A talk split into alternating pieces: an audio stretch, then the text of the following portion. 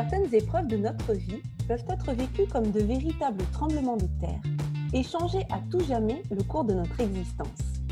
Certaines relations avec les autres, avec nous-mêmes, avec le monde, peuvent nécessiter une harmonisation, se révélant être parfois un véritable défi. Bonjour, je suis Virginie Chastel, créatrice du podcast Osmose, Harmonisons nos relations. Je vous propose tous les vendredis une aventure audio vers la découverte d'une personne qui m'a partagé son histoire, ses épreuves et les actions mises en place pour retrouver son équilibre et son énergie. Aujourd'hui, je reçois Jean-François. En 2018, il a vécu ce qu'il appelle un atterrissage forcé.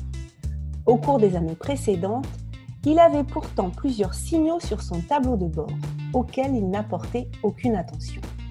Il nous parlera de lecture de boîtes noires et des valises qui peuvent mettre l'appareil en surcharge. Alors, êtes-vous prêt à découvrir le parallèle entre le monde de l'aviation et le comportement humain et peut-être trouver l'inspiration pour modifier votre plan de vol? Embarquement immédiat. Osmose, le podcast qui harmonise nos relations, épisode 6. Bonjour Jean-François. Bonjour Virginie. Comment vas-tu?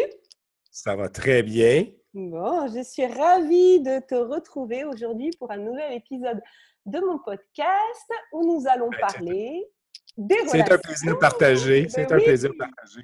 C'est vraiment un grand plaisir et, euh, et les auditeurs n'ont pas encore entendu beaucoup le, ta voix, mais ils vont vite voir qu'on part encore en dehors de, de, la France. On va se retrouver aujourd'hui pour parler des relations, des relations aux autres, des relations à soi, des relations au monde. On va voir aujourd'hui où est-ce que tu nous emmènes, dans quelle aventure, et justement, est-ce que tu peux commencer par nous dire qui tu es?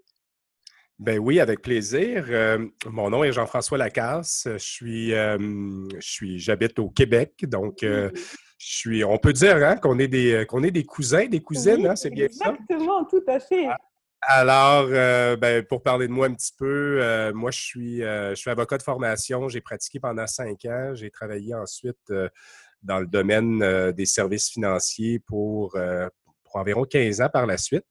Puis j'ai récemment quitté mon emploi pour, en quelque sorte, vivre une nouvelle aventure suite à bon, certaines choses qui se sont déroulées dans ma vie au cours des dernières années. Et je suis maintenant auteur en devenir et, conférencier. Mmh. Donc, c'est ça. Un changement de, un changement de cap. mais c'est un changement de cap qui était nécessaire. Mmh. Oui, ben, je suis ravie que tu me rejoignes aujourd'hui sur ce podcast pour nous parler ben, justement un peu de tout ça, les changements que tu as pu vivre dans la vie. Et si tu es d'accord, on va commencer par rembobiner un petit peu hein, le, cours de ta vie, puis on va partir à une époque où ben, tu as rencontré un certain nombre de problématiques et ensuite on va redérouler ce fil-là. Est-ce que tu veux bien donc nous parler de cette époque-là? Ben, avec plaisir. Euh, dans le fond, et, bon, moi, je suis, euh, je suis loin d'être un athlète euh, professionnel qui collectionne des championnats, puis je ne suis pas non plus un homme d'affaires richissime qui est indépendant de fortune. Et je suis surtout pas, j'ai pas la prétention d'être un coach de vie. Puis la en fait, la recette miracle au succès, eh bien, je la, je la connais pas. À vrai dire, je l'avoue, j'ai appris beaucoup plus de mes expériences passées, mais surtout de mes nombreux échecs. Euh, je suis un gars euh, ordinaire avec une histoire ordinaire. Euh, d'abord et avant tout, bon, je, suis né d'une famille, une petite famille. j'ai une sœur, on a 9 ans de différence. j'ai, en fait, j'ai eu une enfance quand même assez, assez, assez, assez facile.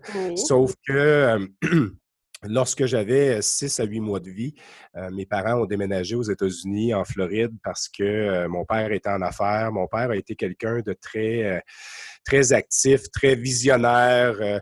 J'ai d'ailleurs pas, pas vu mon père beaucoup quand j'étais quand j'étais petit, parce que ben, c'est ça. Lui, il travaillait très fort pour ses projets. j'ai, moi, j'ai toujours rêvé plus, plus je vieillissais avec le temps, j'ai toujours rêvé d'être avocat. J'écoutais des films en VHS, là. Je sais pas oui, si. oui, oui, ça me... VHS, oui, oui. Ça, triche, ça triche un petit peu là, pour mon âge. Là, du coup, on, cible à peu près l'âge, oui. oui, oui, exactement.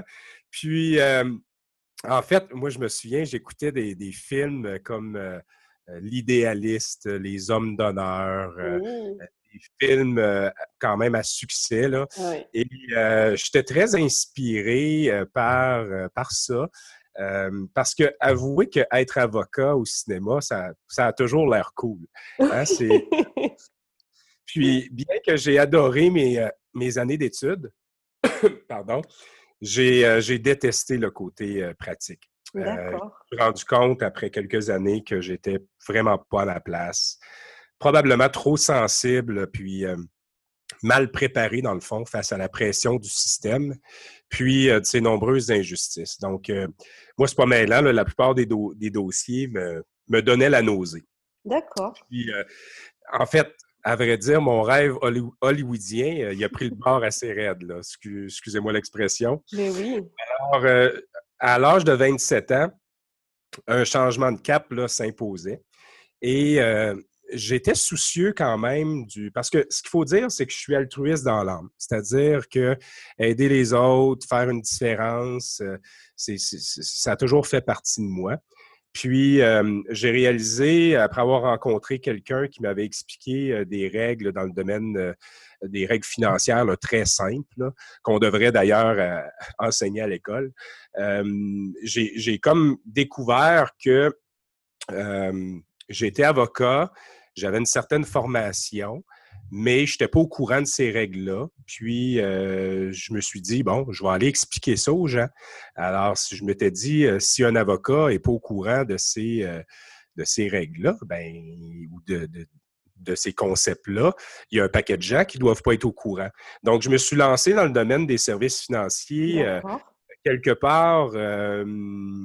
Et toi, avec ton côté altruiste, avec ce côté altruiste, le côté avocat, en fait, ça, te. Pourtant, on pourrait imaginer que quand on est euh, voilà altruiste, bah, du coup, justement, d'être avocat, de défendre euh, des innocents, mais peut-être des coupables aussi. oui, effectivement. En fait, ce qu'il faut comprendre, c'est que moi, j'ai pas, j'ai malheureusement pas, j'ai toujours eu de la facilité à l'école, sauf que, puis je pourrais peut-être l'expliquer un petit peu plus tard, mais je traversais des moments difficiles euh, pendant cette, euh, pendant cette étape-là de ma vie. Euh, j'étais beaucoup en recherche de mon identité. J'avais vécu aussi, ben, c'est ça, quelque chose là, à la fin de mon secondaire qui fait que quand je suis sorti des bancs d'école, il n'y a, pas, a pas nécessairement de firme qui voulait m'engager parce que mes, mes, mes résultats scolaires avaient, bon, avait pris le bord un petit peu. Euh, ça, avait, euh, ça avait été plus difficile à l'université. C'était Pour moi, là, ça a été vraiment la première période dans ma vie où j'étais confronté euh, au monde adulte, si on peut dire. Là. Et c'est ça. Donc, n'ayant pas trouvé d'emploi dans des bureaux que j'avais sollicités, j'ai décidé moi-même de partir à mon compte à l'âge de 20 ans. Et euh, c'est ça. Donc, euh, oui, euh, j'ai dû représenter des gens, bon, des, dossiers qui, m'allumaient, qui mm-hmm. m'inspiraient, mais par la force des choses, pour gagner ma vie, j'ai également dû prendre des dossiers avec lesquels j'étais moins confortable. Et c'est là que je me suis rendu compte que, bon, c'est, je ne veux pas faire ça pendant le restant de mes, le restant de mes jours. Donc, euh, à un très jeune âge, euh, j'ai dû euh, changer de trajet, réévaluer mon plan de vol, disons ça comme ça. Et donc, tu es parti après sur les services financiers? C'est ça l'évolution après Oui, tout à fait. professionnellement parlant, au, cours des 15 dernières années, j'ai œuvré dans ce domaine-là. cinq années à mon compte comme travailleur autonome de 2004 à 2009. Puis ensuite, de 2009 à jusqu'au mois de février cette année, dans une grande institution financière ici euh, au Québec. Euh, ben, c'est une coopérative financière du nom de Desjardins. Mmh Donc, euh, j'y travaillais, moi, comme planificateur financier. J'étais principalement spécialisé auprès des chefs d'entreprise puis des professionnels. Donc, Et là, est-ce que tu te sentais plus en accord avec avec ta recherche d'identité, justement? Tu parlais de cette recherche d'identité. Je suis, je content que tu me poses la question parce que au tout début, je travaillais avec monsieur, madame, tout le monde dans le domaine des services financiers. C'est-à-dire que des familles, des gens où l'enseignement des concepts financiers était quand même, pouvait faire une énorme différence dans leur vie. et plus le temps avançait, ben là, les dossiers, moi, j'ai pris beaucoup d'expérience et les dossiers étaient devenus un petit peu plus complexes. J'ai travaillé avec des, euh, des gens, des familles qui étaient plus fortunées que la moyenne des gens, disons ça comme ça. Oui. Et euh, c'était devenu beaucoup plus, je, te, je dirais, cérébral que euh, parce que les stratégies, ben, c'était des stratégies fiscales, c'était des stratégies un petit peu plus complexes avec des fiducies et ces choses-là. Donc, on dirait que euh, j'avais moins de j'avais moins de passion. J'aimais ce que je faisais. Oui. Mais euh, la passion était peut-être plus au rendez-vous dans les, euh, dans les dernières années. Et c'est pour ça qu'un autre changement de cap s'est imposé. Mais ce changement de cap-là, c'est surtout a été provoqué par ce que j'appelle un atterrissage forcé. Parce que je disais d'entrée de jeu que euh, je suis auteur en devenir, conférencier. J'ai euh, euh, j'ai créé une conférence en janvier 2019 que j'ai appelée Mayday. Y a-t-il encore un pilote dans l'avion? Oui, oui. C'est suite à une période assez sombre que j'ai vécue en 2018. J'ai appelé ça, comme je dis, mon atterrissage forcé. J'ai souffert de dépression majeure. J'ai été en arrêt de travail pendant six mois. Euh, puis pour en rajouter, ben, euh, je me suis séparé après plus de 15 ans de vie commune, euh, quelques mois plus tard. C'était une année, une année rocambolesque, une année avec beaucoup de turbulences, une année avec beaucoup de remises en question, une année que, que, que, je souhaiterais pas à mon pire ennemi. Mais en même temps, c'est souvent à travers ces, ces épreuves-là au début, on ne s'en rend pas compte, là, mais euh, avec le temps, plus le temps passe, on se rend compte que ces épreuves-là de la vie nous transforment et euh, nous font euh, nous font prendre de l'altitude en quelque sorte et d'avoir une perspective différente sur, mmh. Et, au moment où elle arrive, cette dépression majeure dont tu parles là, toutes ces, ces épreuves en 2018, est-ce que quand même il y a des, il y a des signaux d'alerte avant? Est-ce qu'avant il y a des, des petits messages qui te sont envoyés qu'après coup, tu te dis Ah, bah oui, il y avait ces messages, mais je ne les entendais pas, je ne les voyais pas. Ou est-ce que c'est arrivé d'un coup? Oui, ben en fait, là, c'est euh, pas arrivé d'un coup. Euh, ce que j'explique depuis euh, plus d'un an maintenant, c'est que moi, je suis convaincu, évidemment, une dépression, euh, il y a un aspect chimique là, qui se produit là, dans notre cerveau. Euh, c'est une question de neurotransmetteurs, puis tout ça. Bref, je ne veux pas rentrer là, dans, la science, mais euh, il y a une chose, par, par contre, que je suis euh, profondément convaincu que j'ai cultivé un terrain propice à l'apparition de cette dépression-là quelques années auparavant. Et encore là, je parle d'éducation, ayant plus ou moins, parce que veux, veux pas, c'est d'abord et avant tout un sujet qui est très tabou. Euh, en parler, euh, c'est pas nécessairement évident quand on travaille dans le monde corporatif. Euh, les signaux que j'avais, moi, dans ma conférence, j'appelle ça, j'avais des lumières rouges et jaunes qui étaient allumées sur mon tableau de mon tableau de bord. Et, eh oui. et c'est pour ça que ma conférence s'appelle M'aider, y a-t-il encore un pilote dans l'avion? C'est parce que pendant plusieurs années, euh, j'admets qu'il n'y avait pas de pilote dans l'avion. J'étais carrément sur le pilote automatique et je ne tenais pas compte de les signaux qui étaient là. Quel genre de signaux, par exemple? Ben, c'est sûr que mon couple battait de l'aile depuis quelques années. Euh, j'ai résisté beaucoup. Je suis allé jusqu'au bout là-dedans. Euh, j'ai travaillé aussi énormément, trop fort, parce que veux, veux pas, quand on vit des périodes plus difficiles, on dirait qu'on a tendance à se, à se saouler dans le travail, excusez-moi l'expression. Oui, oui, oui. Euh, c'est ce que ce que j'ai fait.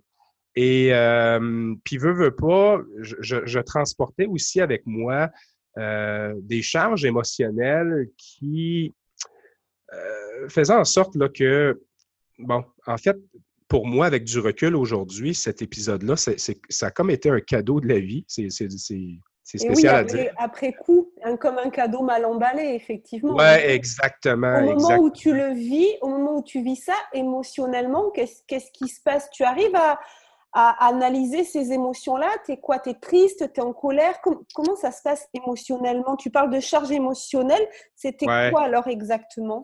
Ben, en fait, là, euh, principalement, euh, exemple, mon niveau d'énergie euh, était plus le même, ma concentration, mon degré de confiance dans les relations, le contrôle de mes émotions, là, pas mal tous mes cadrans là, oscillaient entre le jaune et le rouge. Et ensuite, ben, il y avait aussi l'apparition de certaines lumières qui n'avaient jamais allumé auparavant. L'isolement, la perte de mémoire, l'insomnie, sentiment de tristesse, euh, niveau d'anxiété un petit peu plus élevé, mais je dirais là, que le, trait, le, trait de caractère qui euh, me, était, était davantage présent à cette époque, c'était l'irritabilité. Euh, plein de choses me tombaient sur les nerfs et, et c'était devenu anormal. Moi qui est une personne patiente de nature. Oui. alors, c'est sûr que tout ça, c'est n'est pas apparu euh, en l'espace de 48 heures. Et eh oui. Tout ça s'est installé tranquillement parce que, euh, ben là, c'est ça. Euh, on, a, on, a, de la misère à exprimer ces choses-là aux autres. on a peur du jugement des autres. Mmh pourtant, l'ensemble des ressources sont disponibles. Eh Mais quand on regarde les statistiques, je suis pas la seule personne à qui ça arrive parce oh que la détresse psychologique, malgré notre statut social, notre mm-hmm. degré d'éducation, peu importe notre background, notre âge, notre sexe, euh, c'est présent. Euh, c'est un phénomène mondial. Mm. Euh, je dirais même que c'est un phénomène pandémique. Je veux pas. oui. Je veux pas rire de la situation qui. oui, bien sûr. Mais effectivement, mais en même temps, c'est ça. C'est présent, du moins ici en, Amérique du Nord. Et selon les lectures que j'ai faites, je pense que c'est la même chose en Europe. Donc, euh, ça veut dire qu'il y avait des petites choses qui, petit à petit, en fait, se rajoutaient. C'est comme quand, par exemple, euh, euh, si je fais un parallèle avec le fait d'une personne qui, qui grossirait, elle, ne se réveille pas un matin avec, euh, alors vous, c'est pas kilo, vous dites pas kilo, mais, mais, bon, quelqu'un qui se réveillerait avec 35 kilos un matin en plus. Non, c'est que petit à petit, les choses se sont installées. C'est ça, c'est-à-dire que l'isolement se rajoute, l'insomnie se rajoute, la tristesse se rajoute. Et, tu t'en rends pas compte que ça s'installe jusqu'au moment de, de, la rupture, comme tu, tu dis, un atterrissage forcé. Quoi. Vraiment, vraiment. Puis, euh, j'oserais même rajouter, euh, ces, ces, traits de caractère-là, il est encore plus présent à la maison qu'au travail parce que moi, je, travaillais au public. Donc, euh, puis je travaillais avec des clients, des, des, gens qui avaient des sous, puis, puis on dirait que j'avais un certain contrôle au travail parce que je voulais pas que ça paraisse, je voulais pas nuire à mon organisation. Mais, mais quand j'arrivais à la maison, c'était comme si je me, je me transformais. Euh, je donne juste un exemple. Comme si tu ouvrais les vannes, en fait. Oui, oui, vraiment. Et je donne un exemple. Mon, mon ex-conjointe, pouvait placer euh, une assiette euh, euh, pas à la bonne place dans le lave-vaisselle et euh, je pouvais être euh, je pouvais être fâché pendant 10 minutes. Donc, c'était rendu là, à ce point. mais c'était pas comme ça au tout début. Mais à la fin, là, bon, je perdais définitivement de l'altitude et à un moment donné, ben, il a fallu que je me rende à l'évidence que ça ne fonctionnait plus parce que là, j'étais rendu que je me dirigeais pour le travail en voiture, puis des fois, ça arrivait là, que je perdais 10 secondes là, de, où euh, j'avais connaissance que hey, je suis en auto. Euh, eh c'est comme. Alors là, là, là, j'ai commencé à, à, vouloir euh, chercher des, des, réponses, mais en même temps, j'aurais tellement dû, avec du recul aujourd'hui, devant cette situation-là, j'aurais dû aller consulter avant, j'aurais dû en parler avant, j'aurais dû lever la main plus rapidement. Et oui, mais à ce moment-là, tu n'imagines pas que la suite, euh, voilà, quand on est dedans, on a toujours, euh, je pense, cette vision un peu que, allez, ça va bien aller, ça va bien aller. oui, et, de là l'importance, et c'est pour ça que j'ai décidé, euh, on dit en anglais, euh, turn your mess into a message, c'est-à-dire prendre son bordel et le transformer en message. Dans le fond, mmh. ce que j'ai décidé de, faire depuis le mois de février dernier, c'est qu'avec bienveillance, authenticité, vulnérabilité, euh, de parcourir euh, la francophonie, de parcourir euh, l'Amérique du Nord pour expliquer mon histoire, pour démocratiser un sujet qui, malheureusement, prend de plus de place dans nos écoles, dans nos maisons, dans nos organisations. Et alors, c'est ça, je pense que tout passe par l'éducation. Pourtant, il y a plein de ressources qui sont en place, mais je trouve qu'il manque un ingrédient. Puis l'ingrédient, c'est d'en parler. Pas une fois par semaine, euh, une fois de temps en temps, pas une fois. Tu sais, parce qu'ici, au, Canada, on a une journée euh, en janvier qui s'appelle, euh, c'est une entreprise en télécommunication du nom de Bell, et la journée est consacrée à parler de santé mentale. Mais ça dure une journée par année. Alors moi, j'ai lancé une communauté qui en parle à tous les jours pour démocratiser le sujet. Parce que ce que je me rends compte, c'est qu'après avoir exposé mon histoire, il y a des gens qui viennent me voir et me disent Crème Jean-François, moi aussi, j'ai vécu un atterrissage forcé. Et là, je, leur pose toujours la question suivante. Ah oui, ben parle-moi-en. quels sont les outils que tu as utilisés? Et chacun a sa recette. Chacun a réussi à s'en sortir à sa façon. Mais étonnamment, personne ne se parle. Tout le monde vit ça en silence. Tout le monde est isolé avec euh, euh, cette histoire-là. Donc, euh, l'idée que j'ai eue, c'est de créer ce qu'on appelle un, cerveau collectif de gens qui ont traversé des atterrissages forcés dans leur vie, qui vont faire partie d'un écosystème où on va partager nos expériences, euh, donner des conseils, euh, quelque chose qui est positif, pas un écosystème mélodramatique. Eh C'est vraiment plus pour euh, s'unir tout le monde ensemble pour améliorer le monde qu'on connaît et de changer les choses au niveau de la prochaine décennie. C'est vraiment l'objectif que je me suis donné. Et toi, quand tu parles de cet atterrissage forcé, effectivement, tu dis voilà les outils, chacun sa recette. Il n'y a, pas de recette miracle qui, euh, qui pourrait servir à, tout le monde. La chose qui, euh, qui me vient à l'esprit, c'est que tu as fait cet atterrissage forcé et euh, malheureusement, enfin, certaines personnes ne, s'en relèvent pas, ne, ne redécollent pas.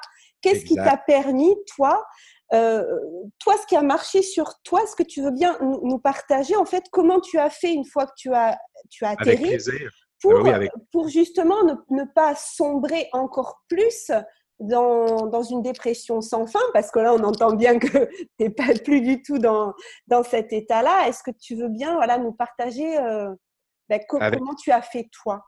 Avec plaisir. Dans le fond, euh, je mentionnais tantôt que d'abord, j'ai réalisé qu'il n'y avait pas de pilote dans l'avion durant euh, plusieurs années. Et quand il arrive un incident en vol, il y, a une expression, en fait, euh, tu sais, souvent quand il y a un accident, une tragédie aérienne, on recherche toujours la, la fameuse boîte noire. Oui, oui. Euh, la boîte noire, en fait, il y en a deux. Hein. C'est des, euh, des, données qui sont enregistrées en, durant le vol et ça enregistre une multitude d'informations dans un avion.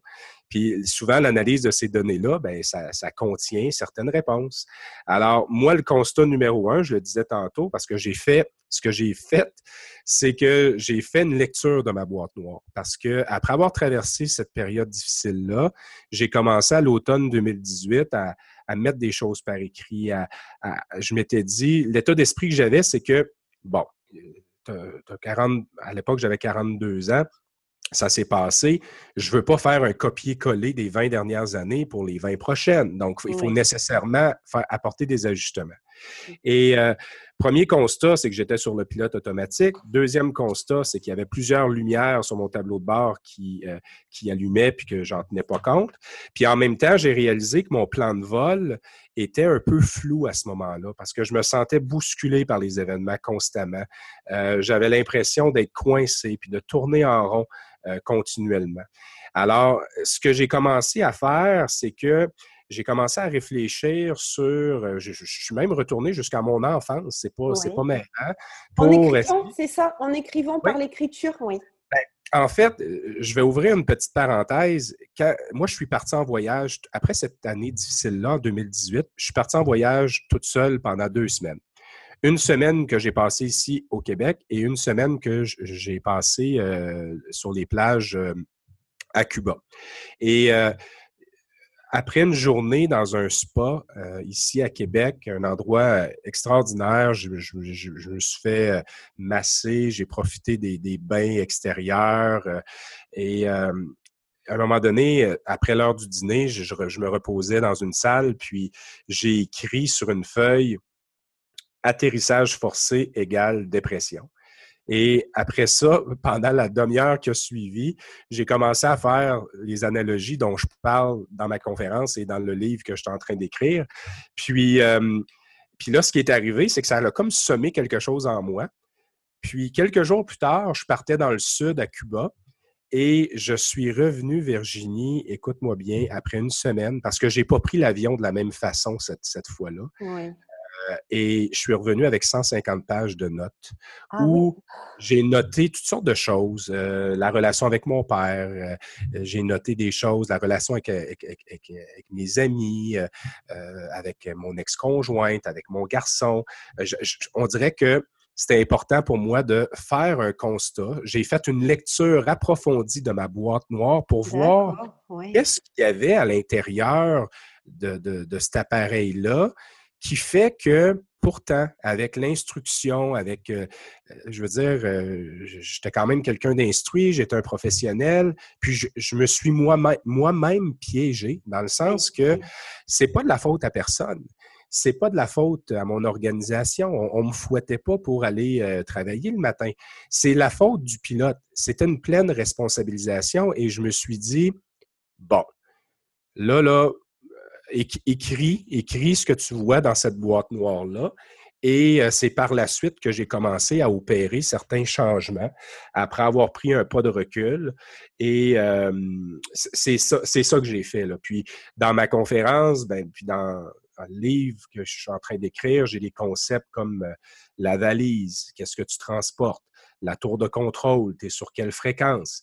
Euh, il y a la règle du, du, 1 degré. En tout cas, bref, je ne veux pas rentrer dans tous les détails. Mais, mais, euh, euh, ça intéressera certainement les, les auditeurs de, ensuite de, de, pouvoir approfondir voilà, avec ton livre ou ta conférence, ou voilà, de pouvoir te, te retrouver sur les réseaux parce qu'effectivement, ça part enfin, quelque chose de très important que tu dis, c'est la pleine responsabilisation du pilote. C'est-à-dire que tant qu'on n'a pas pris, tant qu'on rejette la faute sur, euh, euh, alors ça peut être sur la météo, hein, puisque tu parles de, tu parles de, de, pilotes et, d'avions, donc on peut se dire oui, mais alors euh, c'est la faute des turbulences, c'est la faute de l'orage. Alors bien sûr, il y a l'environnement extérieur qui va impacter sur, sur notre vie, sur effectivement la trajectoire de l'avion, mais le pilote dedans, bah, comme tu dis, s'il est sur pilote automatique, il ne va pas pouvoir réajuster son alignement en fonction de l'environnement.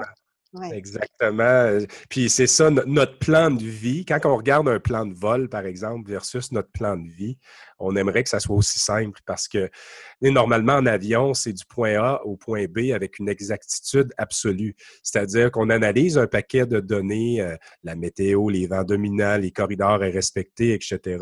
Mais euh, le pilote annonce même avant le décollage dans quel région ou dans quel secteur il y aura de la turbulence. Mais c'est pas comme ça dans notre vie, dans notre plan de vie à nous. Alors, c'est sûr que quand on est sur le pilote automatique, ben, on, ne vole pas aux instruments et on a moins de, on a moins d'agilité, je trouve, à, s'adapter. Mais en même temps, euh, c'est ça. Alors, euh, la lecture de la boîte noire, c'est quelque chose de ultra important. Puis j'oserais même aller plus loin. on n'est pas obligé de vivre on n'est pas obligé de vivre un atterrissage forcé pour faire la lecture de sa boîte noire euh, en passant. Le message là, euh, c'est aussi euh, de se dire que toi, tu as vécu cet atterrissage forcé et malheureusement, dans certains cas, ça peut être beaucoup plus dramatique. Donc, si on peut, avant cet atterrissage forcé, faire cette lecture, comme tu dis, de, sa boîte noire, euh, c'est une introspection sur soi-même et prendre le temps de se poser et de d'analyser les choses. Oui, faire, faire un escale et. Oui, euh, une escale, oui. Euh, un escale, une lecture de la boîte noire, même s'il n'y a pas eu d'incident comme tel, pour mieux repartir, refaire le plein, reprendre son envol, aller plus haut ça veut euh, dire aussi être, être, ça veut dire aussi être vigilant aux signaux. Parce que pour pouvoir faire l'escale, comme tu dis, faire cette lecture en cours de route pour mieux repartir, il faut être vigilant aux signaux. Ça veut dire qu'il faut déjà éveiller sa conscience euh, à ça, en fait. Exactement, mmh. exactement. Puis, dans le fond, euh, c'est sûr que, bon, ça, fait un an, un petit peu plus d'un an que, que, je travaille mon concept. Puis moi, je ne suis pas en train de dire qu'il ne faut pas être performant dans la vie. C'est-à-dire que, quand je parlais que j'ai travaillé trop fort, c'est sûr que nos organisations aujourd'hui, avec tout l'avancement de la technologie, la productivité, ça va vite aujourd'hui. Et, et, je, et je suis conscient d'une chose, c'est que les gens prendront peut-être pas nécessairement le temps. Là, euh, passer une semaine dans le sud, de revenir avec 150 pages de notes, je fais probablement partie des exceptions. Mais euh, pourquoi pas faire ça pendant, euh, je ne sais pas moi, une journée répartie dans la fin de semaine? Je pense que ça, c'est possible de le faire. Mais on, dans le monde dans lequel on vit, je trouve que c'est difficile de faire cet exercice-là, mais, mais combien nécessaire? parce que plus on tarde, il y a une autre chose aussi, c'est que quand on tarde d'agir, moi, là, pendant ces trois années-là qui ont précédé mon atterrissage forcé, ça avait un impact sur les passagers qui, avaient, qui, étaient à bord de mon appareil. Alors, euh, des, impacts sur mon garçon, des impacts sur ma famille, mon ex-conjointe. Alors, c'est vraiment, vraiment important de se dire, hey, est-ce qu'il y a un pilote dans l'avion? Et si la réponse est oui, parfait. Mais si la réponse c'est hmm, peut-être pas tout le temps, ben, avant, avant de avant d'être obligé de crier m'aider, ben, c'est peut-être le temps de. Euh, fait que c'est ça, je suis en train de bâtir certains outils pour aider les gens dans oui. C'est important d'être. Euh, là ouais. Et parce que j'ai pas. Moi, je suis pas médecin, je suis pas psychiatre, je suis pas psychologue. Sauf que j'ai marché un terrain euh, qui, puis, veux, veux pas, je suis capable de dire à quelqu'un, ben garde, si tu vis ça, fais attention. C'est comme quelqu'un qui marche un sentier, dans le fond, puis toi, puis l'autre personne marche ce sentier-là pour la première fois, ben ça se peut que tu sois en mesure de lui dire, ben là, tourne à gauche, rendu à tel arbre, euh, fais attention, là, il y a une roche, il y a une rivière qui traverse, tu peux peut-être te, coincer euh, le, pied. Euh, mais bon, c'est peut-être peut boiteux comme image, mais c'est un peu... Euh, c'est tout à fait ça. Et, et on est vraiment dans, dans cette, cette intention avec, euh, avec ce podcast qui est que voilà aucune des personnes qui, euh, qui témoignent voilà qui ont eu euh, la gentillesse et, la confiance de, de, de venir témoigner c'est qu'il n'y a pas de recette miracle il n'y a pas de il faut que tu fasses comme ça ou il faut que tu fasses comme ça par contre voilà moi ce que j'ai vécu voilà ce que j'ai mis en place. Et ensuite ça fait écho chez les gens ou pas. Et peut-être que des fois, c'est pas le bon moment, les gens sont pas prêts euh, à entendre, mais j'ai envie de dire que, que chaque petit message sème euh, une petite graine, peut-être qu'on voit pas tout de suite qu'elle pousse, et puis à un moment donné, tu sais, peut-être que les, les, gens, après, après t'avoir euh, entendu, là, peut-être dans une semaine, peut-être dans six mois, peut-être dans un an, diront ah, mais un jour, on m'avait parlé, euh, j'ai entendu parler d'atterrissage forcé. Ouh là là, il faudrait peut-être que. Là, je sens que je suis en train de perdre de l'altitude. Tout à fait. Il faudrait peut-être que je fasse escale. Donc, c'est vraiment euh, très intéressant. Je trouve aussi ton témoignage sur le côté imagé, c'est-à-dire euh, de s'imaginer effectivement dans l'avion et est-ce qu'on est ce pilote ou est-ce que est-ce qu'il y en a un? Oui, non, mais exactement. Puis, je ne sais pas combien de temps il nous reste, Virginie. Écoute, on s'avance euh, vers, euh, vers la fin de l'interview. Donc, je te laisse euh, voilà, dire, dire ce que tu souhaites pour, pour arriver vers la conclusion avec plaisir. Ben, en, fait, j'aimerais, pour le bénéfice de, de, tes auditeurs, ben, dans un premier temps, merci pour l'invitation. C'est un, plaisir. Merci à toi d'avoir. un privilège d'être d'être sur les ondes dans le coin de Bordeaux, la, France, etc. c'est mon rêve un jour d'aller vous, d'aller vous voir. Oh, ben, Mais tout ça pour dire, tout ça pour dire, j'aimerais conclure. Moi, j'ai, on parlait de boîte noire tantôt, là, mais il y a un autre concept qui est probablement le concept le plus puissant dans, mon, euh, dans ma conférence et dans, mon livre, c'est le concept de la valise. C'est-à-dire, quand on, avant de prendre l'avion, on, fait toujours, euh, on pèse euh, nos bagages avant d'embarquer parce que un appareil en surcharge, c'est très dangereux. Donc, c'est pour ça que c'est réglementé. La question que j'aimerais peut-être lancer à tes auditeurs, c'est est-ce que tu as fait le ménage de ta valise dernièrement? Est-ce que tu as déjà. Euh, parce que qu'est-ce que tu transportes? Puis qu'est-ce que je veux dire par là? Qu'est-ce qu'on transporte à l'intérieur de sa valise? Ça peut être, par exemple, un deuil mal guéri, euh, une relation conjugale ou amicale difficile, un conflit familial, une situation critique au travail. Euh, est-ce que vous gardez un secret ok, que, vous avez, que vous auriez l'intérêt à vous libérer? Est-ce qu'il y a quelque chose qui vous pèse, qui vous rend inconfortable, qui vous titille en dedans constamment? Sentez-vous que c'est lourd à transporter? Peut-être que vous n'en pouvez plus. Hein? C'est peut-être récent ou peut-être que ça fait longtemps que vous traînez cette charge-là.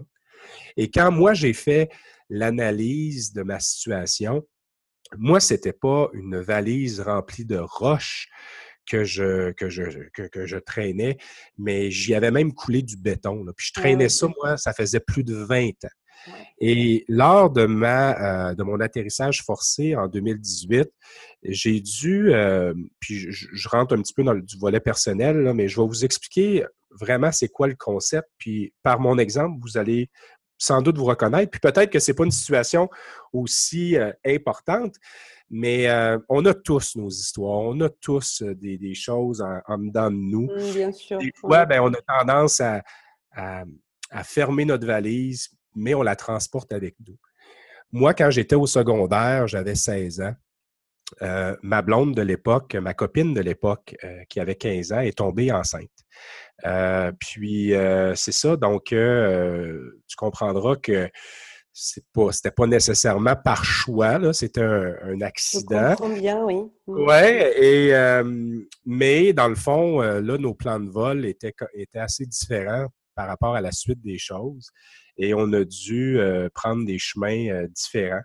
Mais finalement mon ex-copine a élevé un enfant toute seule pendant pendant pendant plusieurs années puis moi, ben, c'est sûr que euh, l'âge du secondaire, ben, c'est une période euh, assez difficile. Euh, puis, mais moi, à ce moment-là, c'est sûr que mon cœur de jeune adulte s'était brisé. Eh Il s'est installé parce que j'ai pris une décision différente, c'est-à-dire celle d'aller aux études. il s'est installé en moi une souffrance intérieure que j'ai voulu camoufler pendant trop longtemps. Et pendant les premières années qui ont suivi, ben là, j'ai pu remarquer des changements au niveau de mon comportement. Excès d'alcool, comportement, certaines expériences avec des drogues. Euh, c'était plus difficile aussi rendu à l'école. Puis, veux, veux pas, avec du recul, j'ai comme associé aussi cet événement-là comme un, choc post-traumatique. Euh, puis pour faire, pour faire euh, une histoire courte, là, puis ce, que je veux, ce que je veux simplement dire, c'est que Ensuite, se sont succédés plusieurs événements où, euh, bon, je me, suis, je me suis marié en 2006, il y a eu la naissance de mon fils aussi en 2007. Hein. vous comprendrez que l'arrivée de son, l'arrivée de mon garçon, ça a brassé pas mal de choses en ben, Oui, bien sûr. J'ai appris les bonheurs d'être papa pour la première fois. Euh, puis là, ben, six ans plus tard, en 2013, mon père est décédé subitement d'un d'un AVC. Euh, c'est comme si lui, là, il était parti en voyage pour l'éternité, puis il n'a pas eu le temps de dire au revoir à personne. Je, pense qu'il n'a même pas eu le temps, lui, de, la préparer ou de la zipper, sa valise, finalement. Ces épreuves-là ou ces situations-là m'ont fait beaucoup réfléchir durant des mois et des mois sur la fragilité de notre existence, puis comment c'est important de ne pas avoir de regrets dans la vie. Donc, moi, à partir du moment où j'ai vécu mon atterrissage forcé, j'ai fait euh, aussi l'exercice, qu'est-ce que tu transportes avec toi? Qu'est-ce que tu as dans ta valise? Et ce qui est incroyable, c'est que sais, quand on dit qu'on peut changer son histoire, on peut changer sa trajectoire, c'est que moi, pendant mon arrêt de travail, bien qu'il fallait que je travaille sur ma santé physique, ma santé mentale, j'ai aussi travaillé sur ma santé émotionnelle. Et j'ai entrepris des démarches et j'ai rencontré euh, ma fille pour la première fois euh, au, mois de, au mois de juillet 2018. D'accord.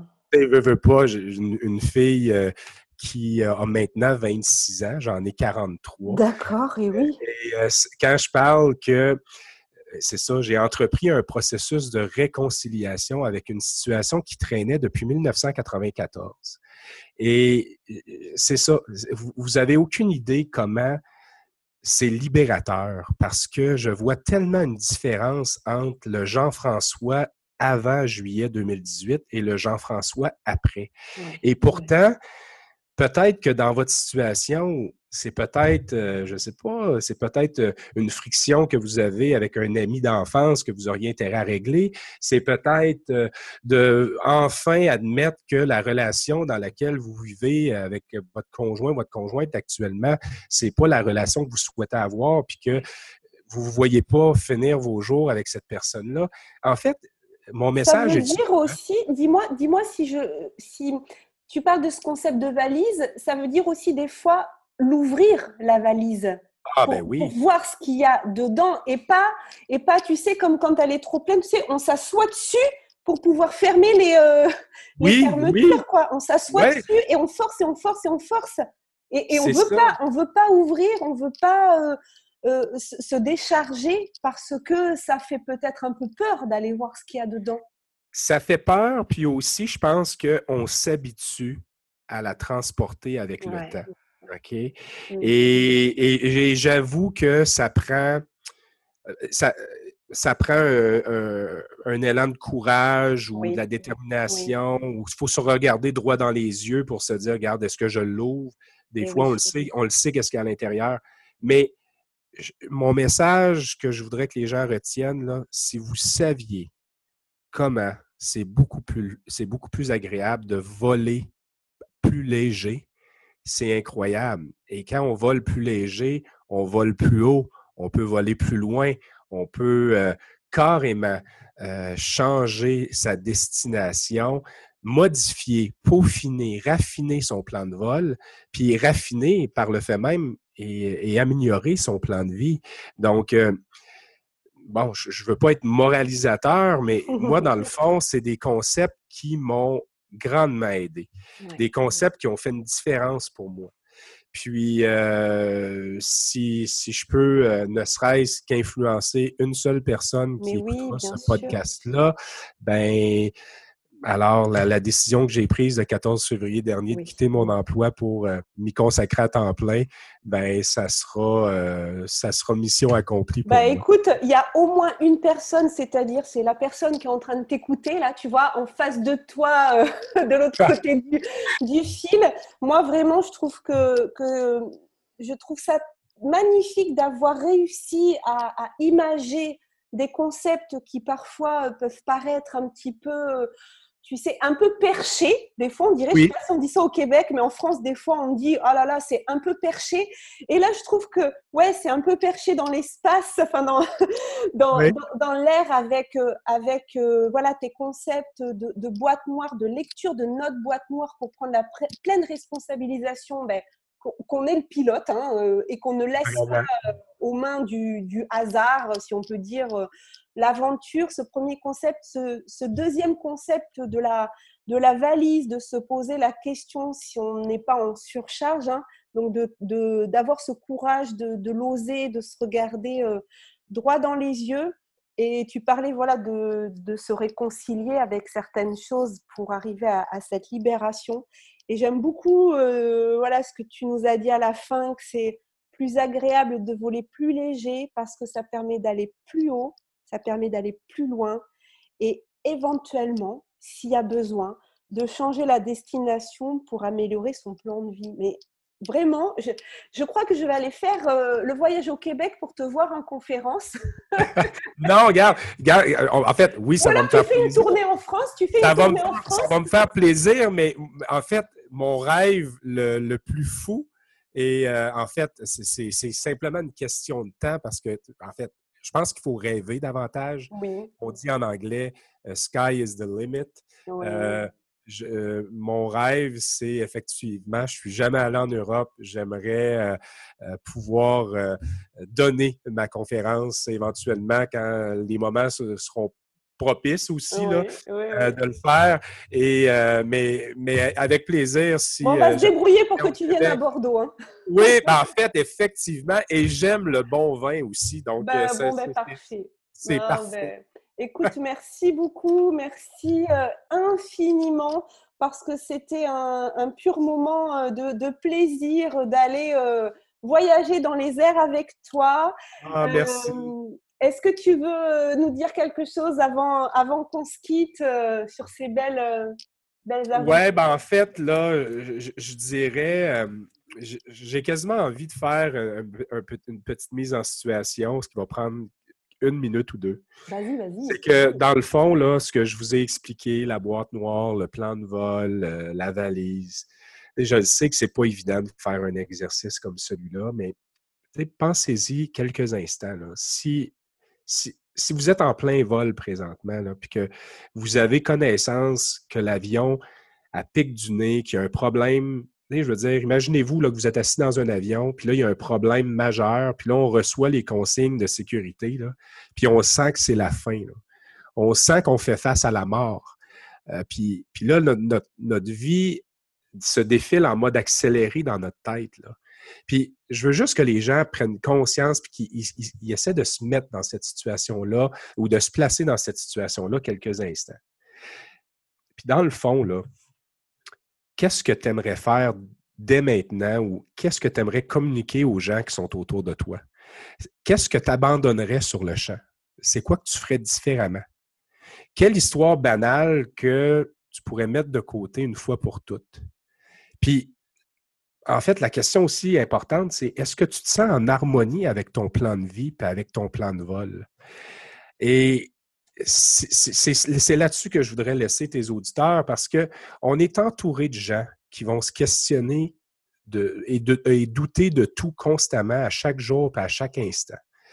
Mais il faut être convaincu d'une chose, c'est que si on croit réellement à ses capacités, si on s'écoute, puis je pense qu'il n'y a absolument rien dans ce monde, ni personne, qui peuvent t'empêcher de réaliser vraiment ce que tu veux faire, puis surtout accomplir. Mais pour ça, il faut que tu écoutes ton cœur, parce que tu as toujours le choix au final. Il y a la vie par défaut, hein, celle sur le pilote automatique, mais il y a aussi celle que tu choisis.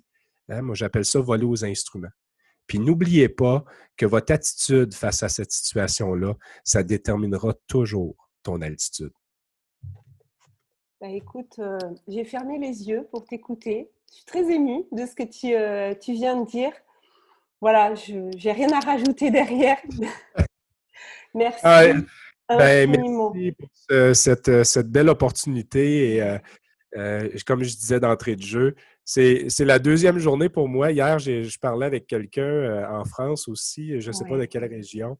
Et pour moi, euh, pour moi, si on m'avait dit que, voilà un an et demi, qu'un jour, je ferais un podcast avec quelqu'un à Bordeaux pour expliquer mon concept de m'aider, y a-t-il encore un pilote dans l'avion? Mmh. J'aurais probablement dit à cette personne-là, ben voyons, es-tu sûr que ça va bien? Oui. Mais c'est pour vous démontrer à quel point que quand Tu sais, tu sais, c'est que moi, si on m'avait dit il y a deux mois que j'allais réaliser un podcast et que j'allais interviewer un Québécois qui allait me parler de Mayday, Mayday. Mais c'est ça qui est incroyable, c'est que tout est, tout est possible. Tout est possible. Et tout est possible, mais en même temps, ben, c'est ça. Je le sais que c'est pas facile, c'est pas, c'est pas évident. Euh, ça demande beaucoup de travail, beaucoup de travail sur soi. Et, on est dans le, doute, la peur. Euh, c'est normal, mais il faut avancer. Il faut avancer parce que après la pluie, le beau temps, et euh, puis on n'est pas obligé non plus de, de vivre une tempête, un ouragan, une tempête tropicale pour opérer des changements dans sa vie. Mmh. Rendez-vous pas jusque-là, c'est mon conseil. Et c'est ça. J'espère que mon accent du Québec euh, va être très bien compris par tes euh, auditeurs. C'est parfait, il n'y a, y a aucun problème là-dessus. En tout cas, on avance et on avance ensemble. Et ça, euh, c'est vraiment chouette. Je te remercie beaucoup, Jean-François. Je te souhaite Merci à toi. très belle fin de journée. Très belle fin de journée aux auditeurs aussi. Et puis à très bientôt pour un nouvel épisode. Bye bye, merci. Bye bye, au revoir. Si cet épisode vous a plu, sentez-vous libre de le partager. Pensez à vous abonner si vous souhaitez recevoir les épisodes dès leur publication. Vendredi prochain, je recevrai Maude. Elle nous racontera comment elle a redécouvert qui elle est vraiment et retrouvé sa joie naturelle alors qu'elle l'avait perdue. En complément de ce podcast, je vous invite à me retrouver sur ma chaîne YouTube Virginie Chastel ou ma page Facebook du même nom un samedi sur deux pour des entrevues avec des leaders du développement personnel qui viendront nous partager leur point de vue et les clés qu'ils ont personnellement utilisées pour dépasser certaines épreuves de leur vie. Et pour encore plus de contenu inspirant, je vous donne aussi rendez-vous sur mon site internet virginiechastel.fr. En cadeau, vous pourrez télécharger les 22 questions qui ont le pouvoir de dépolluer votre vie relationnelle et me rejoindre sur le groupe privé Facebook Osmose Harmonisons nos relations. Belle fin de journée à vous et surtout, prenez soin de vous.